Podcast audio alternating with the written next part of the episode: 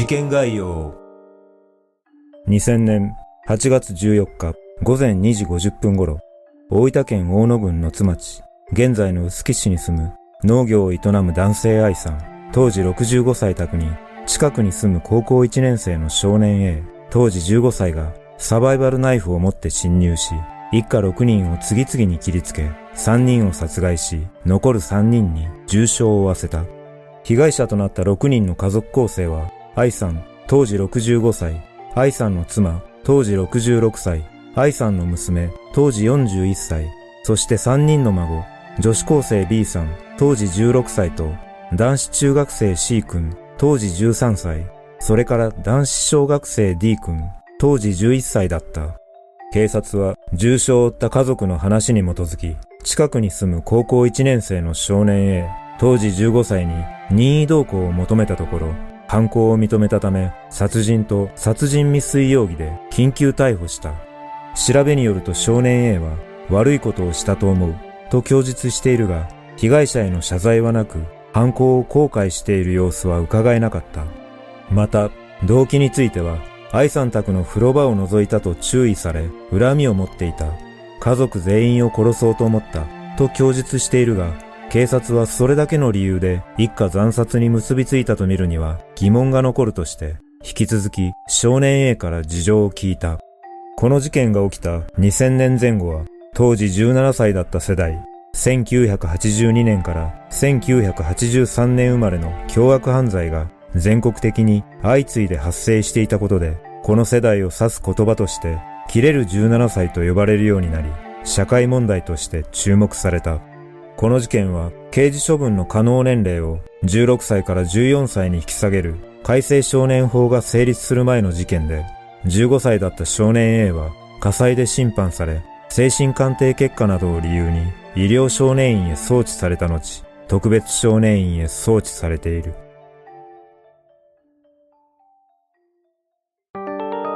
事件前の状況事件のあった大分県の津町は大分県の中南部に位置し、トンチで有名なキッチョムさんの里として知られている。愛さんは、この町の24個からなる小さな集落で農業を営み、妻と娘、そして孫3人の3世代6人家族で暮らしていた。少年 A の家も愛さんと同じ集落にあり、お互いの家は200メートルほどの距離で、愛さんと少年 A の父親は釣り仲間だったというほど、両家は仲の良い関係だった。また、少年 A も女子高生 B さんとは、小学生の頃は一緒に学校へ登校するほど仲が良く、男子中学生 C 君とは、中学生の頃、部活の先輩と後輩の間柄で、日頃から一緒にテレビゲームをするなど、仲の良い友達だった。さらに、男子小学生 D 君とも事件の少し前まで一緒に遊んでいたとされている。事件の約2ヶ月前、6月25日、少年 A は愛さん宅の風呂場から侵入し、女性下着を盗んだ。7月20日、愛さん宅とは別の顔見知りの女子中学生宅に侵入するため合鍵を盗み、その約10日後、その家に侵入し、女子中学生の部屋で下着を約10枚切り裂いたことで、女子中学生の親が警察に被害届を提出している。8月2日深夜、少年 A は愛さん宅の風呂場の窓が閉まりきらないように細工をしていたところ、愛さんに見つかり逃げ去ったとされるが、その数日後、再び顔見知りの女子中学生宅に侵入し、女子中学生と母親の下着を切り裂いた。8月6日頃、愛さんは少年 A 宅を訪れ、母親に、あんたんとこの息子が風呂場を覗いちょる、と覗きをやめるように苦情を言いに行ったため、母親は A に、あんた風呂場を覗いたんやなかろうね、と問いただし、A の父親は夜中に出歩くと何かあったら一番先に疑われるから気をつけろと注意したという。これがきっかけで愛さん家族は少年 A の挨拶を無視するようになり、少年 A も愛さん家族に対し邪険な態度を見せるようになったとされる。8月13日、愛さんは再び少年 A 宅を訪れ、母親に覗きに対する苦情を言いに行った。この件で母親から注意された少年 A は風呂場を覗いていたわけではなく、タバコを吸っていたと言い訳をしていたという。同日午後6時頃、少年 A は工具を片付けるように父親に指示され、自宅の倉庫を片付けていると、兄の刃渡り約11センチのサバイバルナイフを発見し、これを目にした少年 A は愛さん一家の殺害を決意したとされる。少年 A は砥石とサバイバルナイフを持ち出し、自分の部屋でナイフを研ぎ、柱や畳を試し切りしていた時、心の中にあった殺人に対する迷いや不安が消えたという。夜になると少年 A は愛さん一家暗殺計画を立て、紙にまとめた上で CD を聴きながら漫画本を読み、愛さん宅へ出かけるまでの時間を過ごした。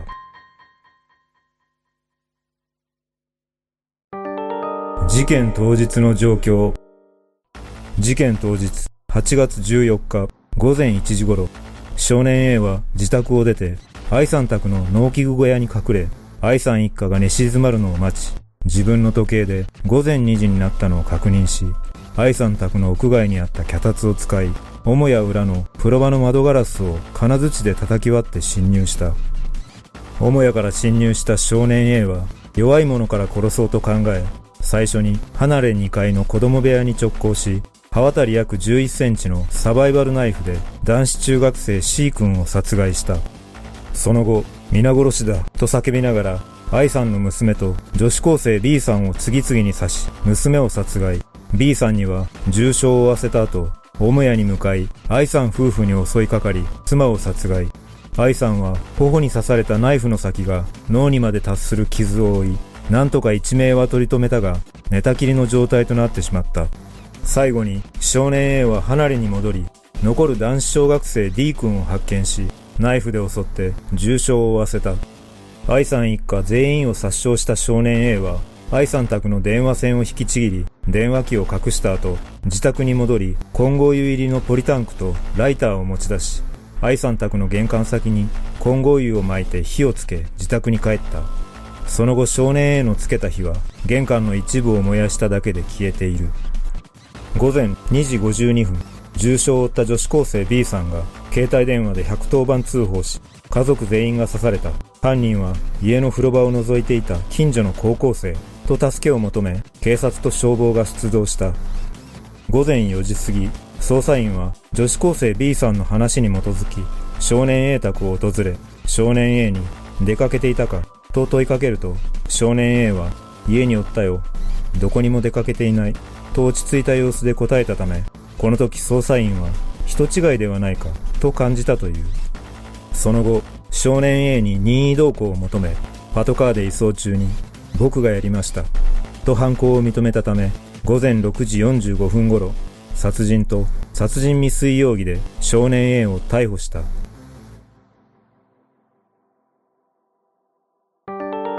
A の供述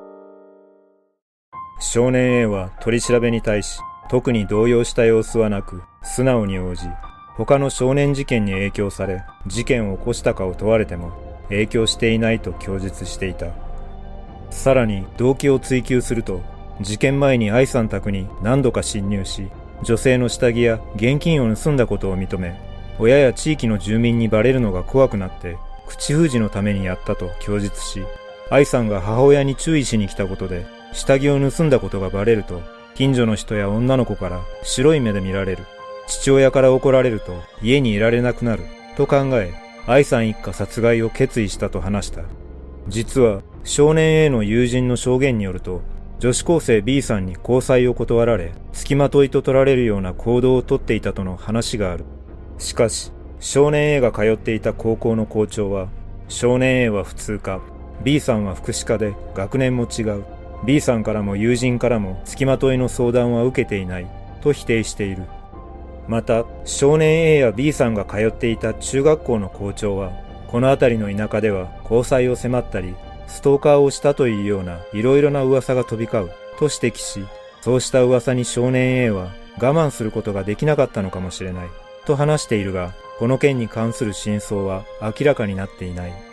警察は少年 A 宅の押収品に犯行前日にレンタルビデオ店で借りたとみられるホラービデオがあったことから A に事情を聞くとホラー系ビデオに関心があることを認めたため事件との関連があるかをさらに詳しく調べていった。少年 A の友人らによると A は家から自転車で1時間ほどの距離にあるレンタルビデオ店で月に2、3回ホラー系のビデオを借りていたため、A はホラービデオが唯一の趣味だったのではないかと話している。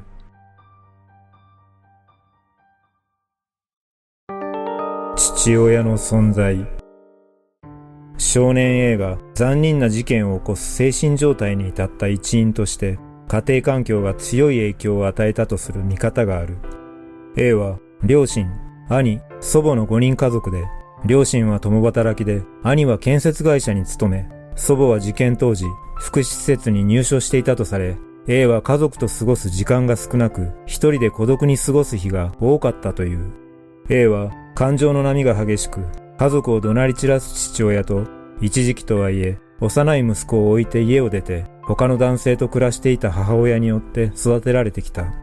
そんな環境の中、A が住む集落や学校での評判は、真面目やいいこと言った良い印象だったというが、環境によって自分の感情を隠す習慣があり、影では時折ボールを子犬に投げつけるなどの行動をとったり、子猫を用水路の水に沈め、弱ったところを蹴飛ばす姿が近隣住民に目撃されていた。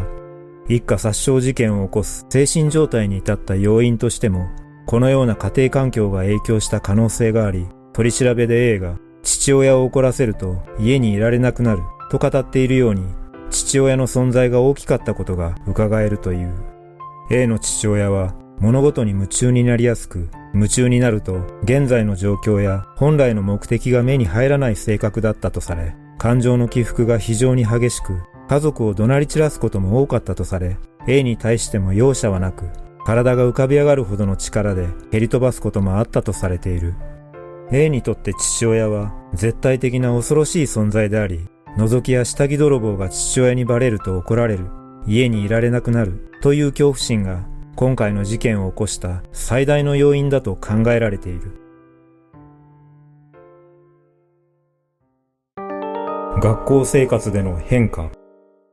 少年 A は高校入学後、野球部に入部していたが、すぐに退部し、その後は不良グループと一緒に行動するようになり、ピアスをつけたり髪の毛を染めるなど、中学生の頃と比べ生活態度が一変したという。5月末には同級生といさかいが起こり、双方の親が介入する騒ぎを起こしている。1学期の後半には休みがちとなり、少年 A は母親を通じて担任教師に勉強への意欲がなくなった学校を辞めたいと申し出ていたという。担任教師が目的がないまま辞めても後悔すると説得したため、少年 A はもう少し頑張ると話し、2学期からの出席を約束していたが、2学期が始まる前に事件を起こしている。事件後、高校の校長と教頭は、信じられない、正直言ってまさかという思いです。気が弱く、自分の中にこもるタイプだった、などと困惑した様子で話し、担任教師も優しく素直、どちらかというと気が弱く、口数が少ない方で友達作りはうまくない、と話していたという。少年 A は退学したい理由や目的などについて明確な理由を話さなかったとされているが、少年 A の母親は職業系の高校への進学を希望していたが、説得して今の普通高校へ行かせたことが伏線になったのではないかと語っている。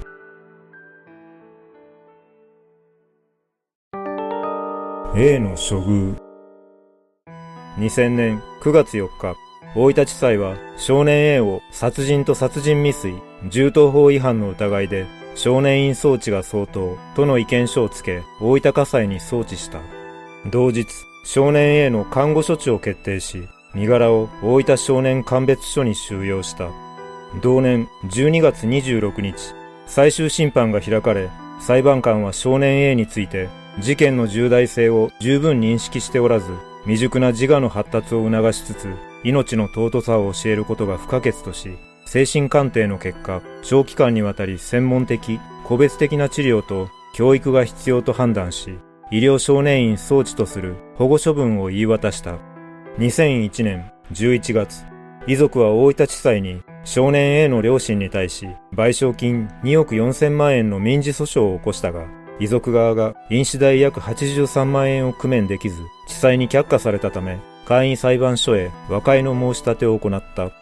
2002年10月、少年 A は医療的な処置を終えたため、医療少年院から関東にある特別少年院へ移送された。2003年、遺族と少年 A の両親との間で和解が成立。和解内容は、少年 A が35歳になるまで半年に一度、住所と職業、反省状況を被害者側に報告すること。それに加え、総額2億4千万円になるまで賠償金を毎月6万円支払うことだった。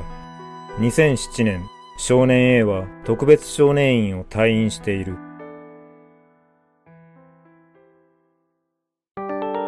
その後の遺族。事件から3年後の2003年、愛さん遺族や被害者支援に関わった人たちによって犯罪被害者の相談窓口となる大分被害者支援センターが設立された。この事件で生き残った女子高生 B さんと男子小学生 D 君の父親は事件当時愛さんの娘と離婚し別の家庭を築いていたが事件後にボランティアとして被害者支援に携わり現在の妻の了解を得て B さんと D 君を引き取ることになったという。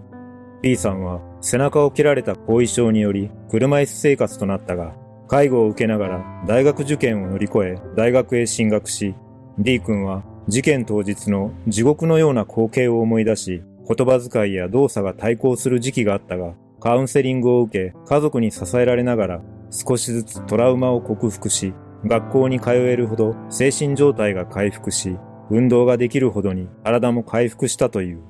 B さんと D 君の父親は和解に至った2003年当時を振り返り、一番知りたかったことは犯人の反省状況だと語っている。犯人が犯した罪は一生償い続けるべきであり、罪を償うために犯人自身や被害者一家についてよく考えながら一生を過ごしてほしい。罪を償う心を土台にして、罪を忘れずに過ごしてほしい、との願いを口にしている。そんな願いも虚しく、逮捕直後は反省の言葉を述べていた少年 A だったが、2018年までの18年間、遺族のもとに届いた手紙の大半は少年 A の両親から届いた手紙で、A からの手紙は数えるほどしか届いていないという。遺族らは事件の審理が家庭裁判所による非公開審理だったため、詳細な動機を知りたいと今も願っているという。現在少年が生きていれば今年で36歳になるが、現在の暮らしについては分かっていない。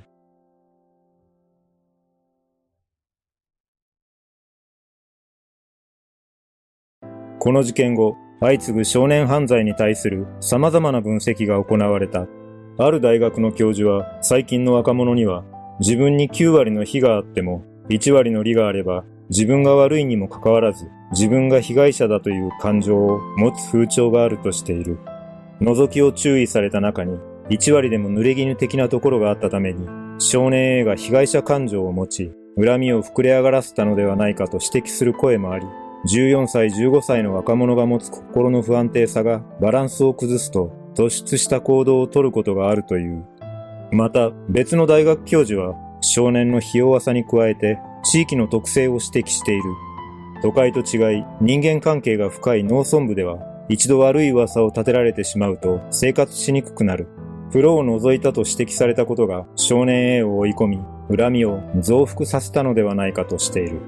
さらに、別の心理学の大学教授は、この年代は人に悩みを打ち明けるのが苦手、仲のいい友達がいないなど、周りとの関係が切れている場合は、極端な方法を取りがち。特別なことではなくて、誰もが極端な行動に走る可能性があり、事件の防止には一人で思い詰めないような状況を作ってあげることが大切とも指摘している。今回のような事件が繰り返されないようにするにはどうすればいいのか、皆さんはこの事件をどのように感じたでしょうか最後までご視聴いただきありがとうございます。それではまた次回の動画でお会いしましょう。さようなら。